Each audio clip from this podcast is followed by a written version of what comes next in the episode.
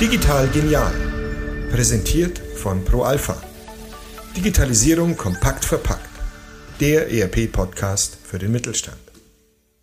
Hallo und herzlich willkommen zu einer neuen Folge von Digital Genial, dem ProAlpha-Podcast für alle Themen rund um Digitalisierung. Heute beschäftigen wir uns mit einem Thema, das zwar glücklicherweise mehr in den Fokus rückt, aber dennoch weit mehr Beachtung und Förderung verdient. Women in Tech, also Frauen in Digitalberufen.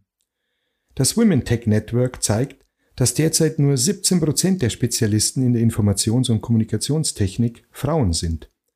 Das ist wohl auch darauf zurückzuführen, dass nur 16 Prozent der Frauen eine Karriere in diesem Bereich vorgeschlagen bekommen, im Vergleich zu 33 Prozent der Männer. Und nur drei Prozent der Frauen geben an, dass eine Karriere in der Technologiebranche ihre erste Wahl ist. Doch äh, warum ist das so? Welche Hindernisse gibt es und welche Empfehlungen haben jene, die bereits Women in Tech sind? Dazu sprechen wir heute mit Helene Orges. Sie ist Head of Content Strategy and Digital Growth EMEA bei PTC. PTC ist ein globales Technologieunternehmen mit Hauptsitz in Boston, wurde 1985 gegründet und bietet weltweit Technologieplattformen und Lösungen für unterschiedlichste Bereiche an. In dieser Episode werden wir mehr über ihren Werdegang erfahren und warum es mehr Women in Tech braucht. Hallo Helene. Hallo Thomas. Schön, dass ich da sein kann. Du arbeitest ja bei PTC, einem Anbieter für IoT, Augmented Reality, Computer-Aided Design und vieles mehr. Könntest du uns einen kurzen persönlichen Werdegang mal geben und den auch skizzieren? Sehr gerne. Also ich versuche es kurz zu machen. Ähm, tatsächlich war das mit 18 gar nicht so klar, dass es mal in Richtung Tech geht und ich glaube, das ist auch nach wie vor ein, ein Thema. Nicht nur in Deutschland, Österreich, sondern generell. Ähm, ich habe Abitur wirklich weit ab ähm, des Tech-Bereichs gemacht. Ähm, für mich war klar, ich gehe in den Marketing. Äh, Sektor, im Marketingbereich. Ähm, es gab damals eine schulische Infoveranstaltung, da wurde mir das ans Herz gelegt und das habe ich dann letzten Endes auch gemacht. Da habe ich nicht groß drüber nachgedacht. Ähm, und bin dann, habe tatsächlich angefangen zu studieren in erstmal in Leipzig, ähm, nannte sich damals International Management und Business Administration. Das war die Zeit, wo man von ähm, ja, den Ingenieurstudiengängen und äh, Diplom auf Bachelor und Master umgestellt hat. Und es war so ein Chaos, dass ich gesagt habe, ich gehe nach Großbritannien. Und da tatsächlich hatte ich einen sehr guten ähm, Mentor und Marketing-Tutor, der mich dann in diese Richtung ähm, wirklich auch gebracht hat. Und ähm, der Weg in den Tech-Bereich ähm, kam über Umwege. Hm, ich würde mir ähm, oder selbst mir attestieren, dass ich jemand bin mit einer recht großen Klappe. Ähm, jemand, der einfach Missstände anspricht oder fragt, wieso machen wir das so und wieso ist das so? Und ähm, ein Chef hat auch mal zu mir gesagt, ich bin eine unbequeme Mitarbeiterin. Das fand ich damals ganz schrecklich. Heute finde ich, ist das eine Auszeichnung. Und ähm, 2015, weiß ich noch, ähm, gab es damals ein gruppenweites äh, Projekt bei der AXA. Da war ich damals angestellt ähm, zur digitalen Transformation. Und es klingt jetzt im Nachhinein fast schon lustig, aber da dachte man so, ah, digitale Transformation, Digitalisierung, das ist jetzt so ein Buzzword, das ist jetzt so ein Hype, das machen jetzt irgendwie alle. Und ähm, diese, diese doch recht verantwortungsvolle Aufgabe war eine Champion-Rolle. Das heißt, ähm, verbunden mit Überstunden, verbunden mit viel Eigeninitiative und da hat man mir das Projekt tatsächlich mit 25 Jahren zusätzlich zu meiner Marketingrolle gegeben als Projektleiterin. Und das äh, war für mich wirklich so der Einstieg. Ähm, das hat so unfassbar viel Spaß gemacht. Ich konnte einen, das nannte sich damals Digital Pulse Check machen. Im Prinzip durfte ich schauen, wo liegen überall Datenleichen im Unternehmen und welche Abteilung ist wie digitalisiert.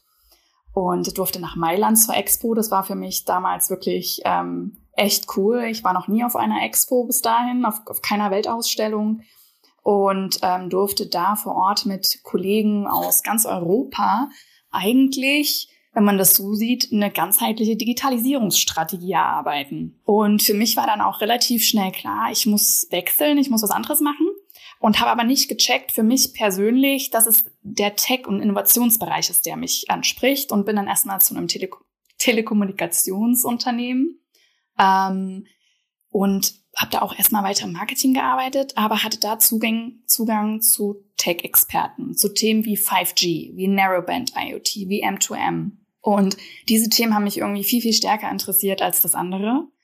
Und ja, ein interner Wechsel hat leider nicht geklappt. Damals gab es noch vor Corona mit Flex Office und Home Office noch nicht so viele Möglichkeiten. Und da gab es eben dann eine Ausschreibung bei PTC ähm, für einen IoT Marketing Project Manager. Und mein damaliger Chef ähm, hat sich von meiner Euphorie anstecken lassen. Hat mich sofort beworben, den Job dann auch echt schnell bekommen.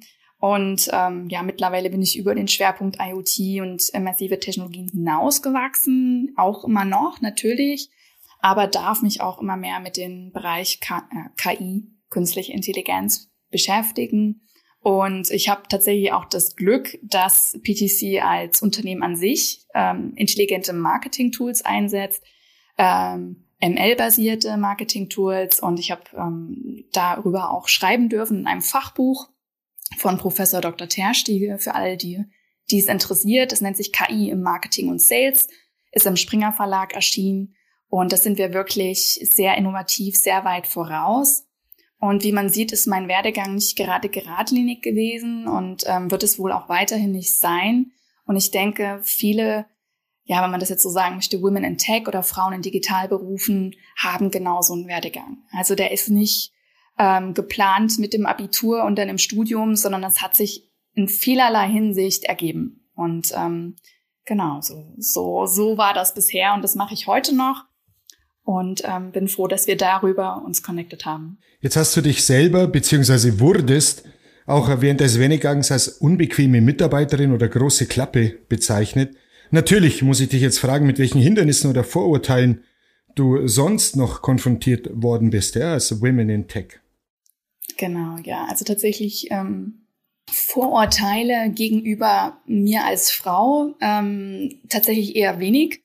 Die größte Skepsis lag, gerade was jetzt die Technologie oder den Innovationsaspekt angeht, immer in fehlendem Wirtschaftsinformatikstudium. Ähm, teilweise gab es den auch zum Beispiel für Marketingjobs, auf die ich mich beworben habe. Äh, bei besonders innovativen Unternehmen äh, stand da plötzlich bei einer Marketingstelle Wirtschaftsinformatik. Und ähm, das sind tatsächlich immer wieder Zweifel, die an mich herangetragen werden. So, wie kannst du ähm, dich als Women in Tech bezeichnen, wenn dir das Informatikstudium fehlt? Ne? Und ähm, das ist etwas, worüber wir auch hinauswachsen müssen als Gesellschaft. Ähm, wenn, wenn man mich jetzt anschaut, ich bin ähm, Anfang 30, ähm, bin im Tech unterwegs und das jetzt schon einige Jahre und recht erfolgreich. Und das ist auch etwas, wovon wir uns lösen müssen, meiner Meinung nach. Und es gibt keinen Zweifel daran, dass äh, ähm, Frauen in Tech-Teams fehlen. Ähm, dazu kommen wir, glaube ich, später noch. Es gibt ähm, durchaus Frauen, die nicht unbedingt ein Informatikstudium mitbringen, aber die Kompetenzen und das Interesse und die Motivation. Ähm, allerdings ist das Hindernis aktuell in Unternehmen einfach das falsche Recruiting, wenn man das mal ganz salopp sagen kann. Denn ähm, egal ob jetzt Wirtschaftsinformatikstudium oder nicht, ähm, für eine Frau oder für jemanden unabhängig auch vom Geschlecht, ja, wenn jemand BWL studiert hat und sagt, ich möchte in den Tech-Bereich, mich interessieren Innovationen, ich möchte verstehen, ähm, wie die Welt von morgen funktioniert und möchte meinen Teil dazu beitragen. Die haben extreme Hürden zu überwinden. Ähm, das Problem ist einfach das Alter. Es gibt unzählige Programme für junge Menschen, für Young Talents, ja. Ähm, es gibt von Schülerinnen, ich glaube, das ist den Girls Day, den kennen so gut wie alle. Dann gibt es ganz viele MINT-Aktionspläne für Teenager und Studentinnen. Aber was ist eigentlich mit den Menschen, die, ich sage mal, fünf bis zehn Jahre Berufserfahrung haben oder mehr? Die werden eigentlich vergessen. Und ich finde, das sind unsere größten Hindernisse aktuell, ähm, um auch in Deutschland und darüber hinaus ähm, mehr Frauen und mehr Diversität in Teams zu bekommen. Es braucht den Nachwuchs, na klar, aber es braucht auch die Quereinsteigerin. Es braucht auch die, die Menschen Anfang 30 mit einer soliden und guten Ausbildung, mit guten Ideen, ähm, die einfach Lust haben, in Zukunftsberufe und in Zukunftsbranchen einzusteigen. Aber die Realität ist ganz einfach, man muss extrem viel Zeit, extrem viel Geld und extrem viel Mut investieren. Das kann ich von mir selbst nun auch sagen, ähm, um diesen Sprung auch zu wagen. Und es heißt sehr viel Bereitschaft, auch im privaten Umfeld in Überstunden zu investieren. Und ich durfte vor, ähm, ich glaube, im letzten Jahr mit Stephanie Fischer, das ist, äh, sie wurde ausgezeichnet als Women, IT Woman of the Year, ähm, 2018. Sie kommt ursprünglich, glaube ich, auch aus irgendeiner BWL-Sparte und ist mittlerweile auch Mehrfachgründerin äh, Gründerin, ähm, im KI-Umfeld. Und ihre Studie und ihr Artikel hat ergeben, dass einfach wirklich äh, vielen Unternehmen dieses Hire for Attitude, Train for Skills fehlt, um einfach ähm, erfolgreich Quereinsteiger in ein KI-Umfeld oder ein Tech-Umfeld reinzuholen.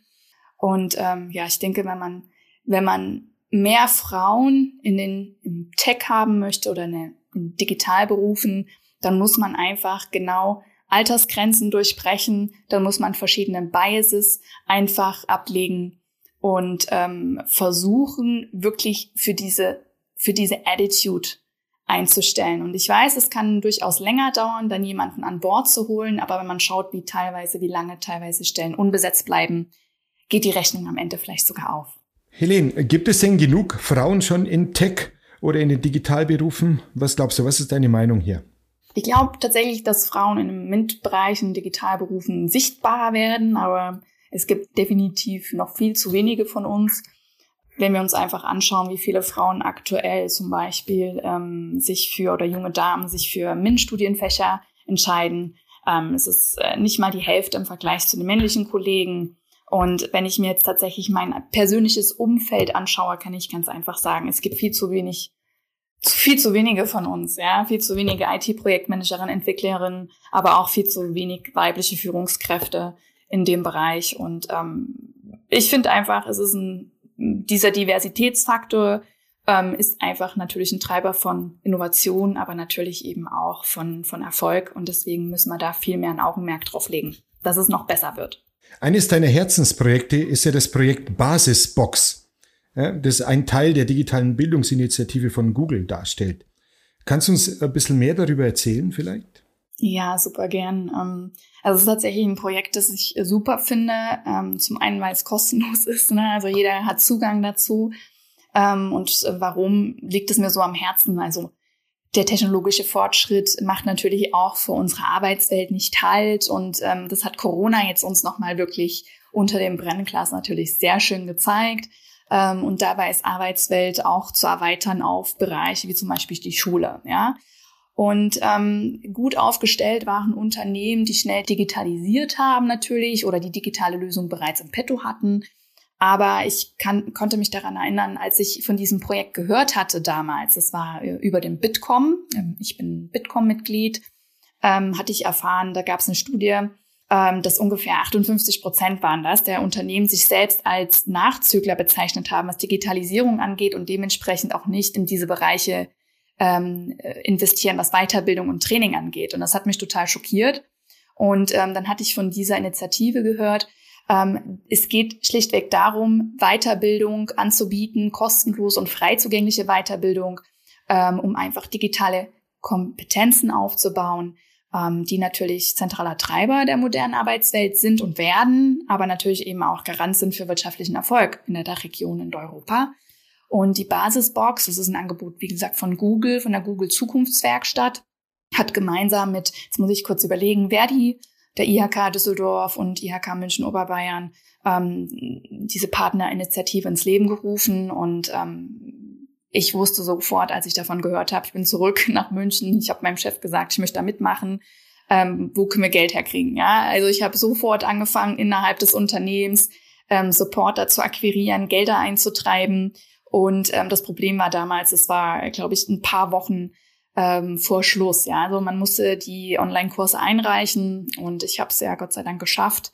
Ähm, wir konnten ein kostenloses Grundlagentraining für immersive Technologien ähm, beitragen und ähm, ja, das hat mich sehr viele Überstunden ge gekostet natürlich auch, aber es hat sich gelohnt. Denn mittlerweile haben sich ähm, alleine für unseren Kurs über AR und VR ja stolze 490 Modellabschlüsse ähm, ergeben, äh, was mich natürlich extrem stolz macht. Und äh, die Teilnehmer oder Teilnehmerinnen ähm, im Vergleich zu letztem Jahr haben sich sogar verdoppelt während Corona. Das, was eben auch zeigt, dass die Menschen die Zeit, die sie haben, genutzt haben, um sich eben genau in diesem Bereich weiterzubilden. Ich höre schon deine Begeisterung ja, für die ganze Technologie, weil sofort und nebenbei äh, kommt öfters vor. Woher kommt denn deine persönliche Leidenschaft für genau diese Technologien? Ja, also äh, aus der Schule nicht, ja. Da hat man nie von Ada Lovelace oder Grace Hopper gehört. Ähm, ich glaube, es ist tatsächlich sehr stark mit meiner Persönlichkeit verbunden. Ähm, ich bin, ja, wie mein ehemaliger Chef auch schon gesagt hat, sehr unbequem. Ähm, ich hinterfrage ganz oft den Status quo. Das mache ich auch privat. Also Menschen, die mich näher kennen, wissen das. Und mich fasziniert einfach alles, was neu ist. Und ähm, Mittlerweile kann ich dem auch einen Namen geben. Ja, im Laufe meiner Karriere wurden immer wieder Persönlichkeitstests gemacht und Eignungstests und ähm, zum Beispiel beim MBTI, ähm, also beim Myers-Briggs-Test, ähm, bin ich die Protagonistin. Also für alle, die es interessiert, dieser Test ist kostenlos. Das würde ich auch tatsächlich jedem ans Herz legen, das mal für sich zu machen. Und da ähm, bin ich sozusagen der Robin Hood ähm, unter den Mitarbeitern. Also ich verstehe mich wirklich als jemand, der ein authentisches Interesse hat, seinen Mitmenschen zu helfen und irgendwie die Zukunft besser zu machen und alle mitzunehmen. Und das, das gibt mir so viel Energie, das kostet mich keine. Und deswegen eben auch die zusätzlichen Überstunden und das nach der Arbeit und das auch am Wochenende, einfach weil das mich so fasziniert. Mir ist aber abgesehen davon natürlich auch klar, dass die neuen Technologien ähm, eine Schlüsselrolle spielen, was ähm, das Morgen angeht, ne? wie es uns natürlich morgen geht, was wir aus den großen Megatrends machen, die uns aktuell begegnen, ähm, sei das der Klimawandel, ähm, jetzt sehr aktuell natürlich. Ähm, und mir ist einfach bewusst, dass Technologien da helfen können. Wir müssen Menschen auf dem Weg mitnehmen, wir müssen sie begleiten, ähm, wir müssen ihnen erklären, wie bestimmte Dinge funktionieren. Wir müssen ihnen die Möglichkeiten offenlegen und das funktioniert eben nur, wenn jemand irgendwann mal anfängt, der breiten Masse diese Technologien auch zugänglich zu machen. Denn es bringt nichts, wenn Tech ein Elitenprojekt bleibt, äh, wenn nur die mit den besonders äh, hohen oder ja, Akademikerhaushalten, wenn ich das so schön sagen darf, sich ein Studium in der Richtung leisten können oder Weiterbildung oder wie auch immer. Ähm, und deswegen war zum Beispiel die Basisbox für mich extrem wichtig, dass wir Menschen fernab der Tech-Blase zu verstehen geben, was Tech leisten kann, wo auch Gefahren liegen. Und das macht einfach Women in Tech so wertvoll, weil sie einfach oft Übersetzerinnen sind. Ähm, sie sind kommunikativ. Ähm, das wird uns Frauen ja ganz oft unterstellt, einfach, dass wir gute Kommunikatorinnen sind.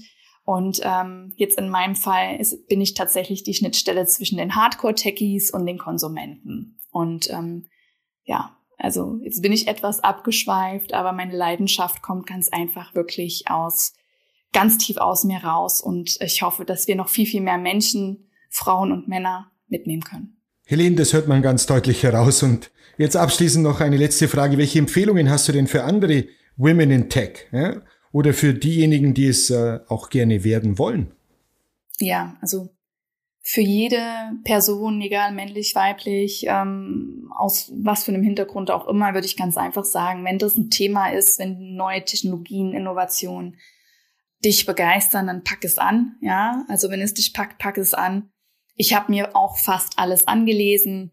Ähm, je mehr ich gelesen habe, desto begeisterter wurde ich. Ich bin aktiv in den Dialog mit Expertinnen gegangen oder mit Experten und ähm, wie, wenn jemand wirklich auch für sich die, das Potenzial sieht, in den Tech-Berufen, in den Digitalberufen dann einfach hartnäckig bleiben. Ne? Wie wir schon mitbekommen haben, es gibt nicht viele Angebote für Menschen, die Anfang 30 sind oder älter oder mit fünf Jahren oder mehr Berufserfahrung. Und da muss man einfach auch, ganz ehrlich sein, sich keine Ausreden zu suchen, wenn es mal schwierig wird. Also ich habe zum Beispiel einen Programmierkurs gemacht, habe gemerkt, Programmieren ist es nicht, ähm, was aber nicht heißt, dass Tech für mich nichts ist. Ja, neue Technologien finden statt, sie werden weiterhin stattfinden. Und genauso wie sich Innovationen nicht vermeiden lassen, ähm, sollten wir uns bewusst werden, dass ähm, das die Zukunft ist. Und äh, wer für sich einfach sagt, ich bin offen für diese Welt, ähm, der kann in die Tech-Welt auch sehr leicht einsteigen mit Kreativität. Ja, Lernbereitschaft und Eigenverantwortung. Ähm, Eigenverantwortung ist ein ganz, ganz äh, großer Punkt hier wenn man einsteigen möchte, denn ähm, man muss selbst viel in die Waagschale legen, um da einzusteigen. Und ähm, für Women in Tech, die es bereits sind, ähm, würde ich ganz einfach sagen, vernetzt euch, holt wenn möglich andere Frauen ins Boot. Ähm, wenn es von euch noch nicht so viele gibt, man kann Unternehmen hervorragend von innen heraus verändern. Das, das habe ich, die Erfahrung konnte ich persönlich selber machen. Und ähm, es gibt einfach noch nicht viele Konditionen für junge äh, Frauen, für Mütter, aber auch für Väter nicht, die ähm, versuchen, Kinder und den Quereinstieg irgendwie unter einen Hut zu bringen. Also müssen wir ganz einfach auch ähm, andere Konditionen für uns einfordern. Und ähm, für die Frauen, die schon in der Tech-Blase sind, versteht euch wirklich als Wegbereiterin, ja, die ihr auch seid. Denn ähm, je mehr ihr darüber redet, je mehr Selbstmarketing ihr betreibt, desto sichtbarer werdet ihr, werdet ihr. Das hat nichts mit Selbstbeweihräucherung zu tun. Ähm, das begegnet mir tatsächlich oft, ja. Frauen, Programmiererinnen, die wirklich Hardcore-Techies sind, ähm, sind häufig gar nicht so sichtbar, wie man meint, ähm, einfach weil sie das nicht für wichtig halten. Aber es gibt ja auch zum Glück immer mehr Frauen, die zeigen, wie das auch sehr gut funktionieren kann, ohne dass es in ähm, Selbstbeweihräucherung ausartet. Ich finde die Kenza Aizi Abu äh, super. Die hat ihren im Prinzip ihren Fable für künstliche Intelligenz äh, bei der Telekom zum Beruf gemacht und ist jetzt auch Buchautorin. Keine Panik ist nur Technik, äh, kann ich jedem ans Herz legen. Und sie ist für mich, finde ich, so ein hervorragendes Beispiel, weil sie zeigt, ähm, wie man das sehr gut machen kann, den Spagat zwischen Beruf und Selbstmarketing. Ähm, zwei letzte Punkte vielleicht noch. Ähm, wenn man in reinen Männerteams sitzt, darauf eben auch aufmerksam machen, zu sagen, hey Mensch, wir sind, ähm, ich bin hier alleine oder es gibt nur wenige von uns, äh, es geht um ein Projekt, da soll eine relativ große Gesellschaftsgruppe abgebildet werden. Ähm, lasst uns mal noch mehr Frauen ins Boot holen, lasst uns mehr Userinnen, Test-Userinnen ins Boot holen etc. Und wirklich einfach kontinuierlich auf Basis aufmerksam machen und dann wird es schon, wir sind auf einem guten Weg und ähm, ja, wir müssen eben nur etwas mehr werden noch. Keine Panik ist nur Technik, hat mir ganz gut gefallen, Helene. Herzlichen Dank für dieses wirklich äh, sehr spannende und erfrischende ähm, Gespräch mit dir. Vielen Dank. Damit sind wir auch schon wieder am Ende der Episode. Vielen Dank fürs Zuhören und bis bald.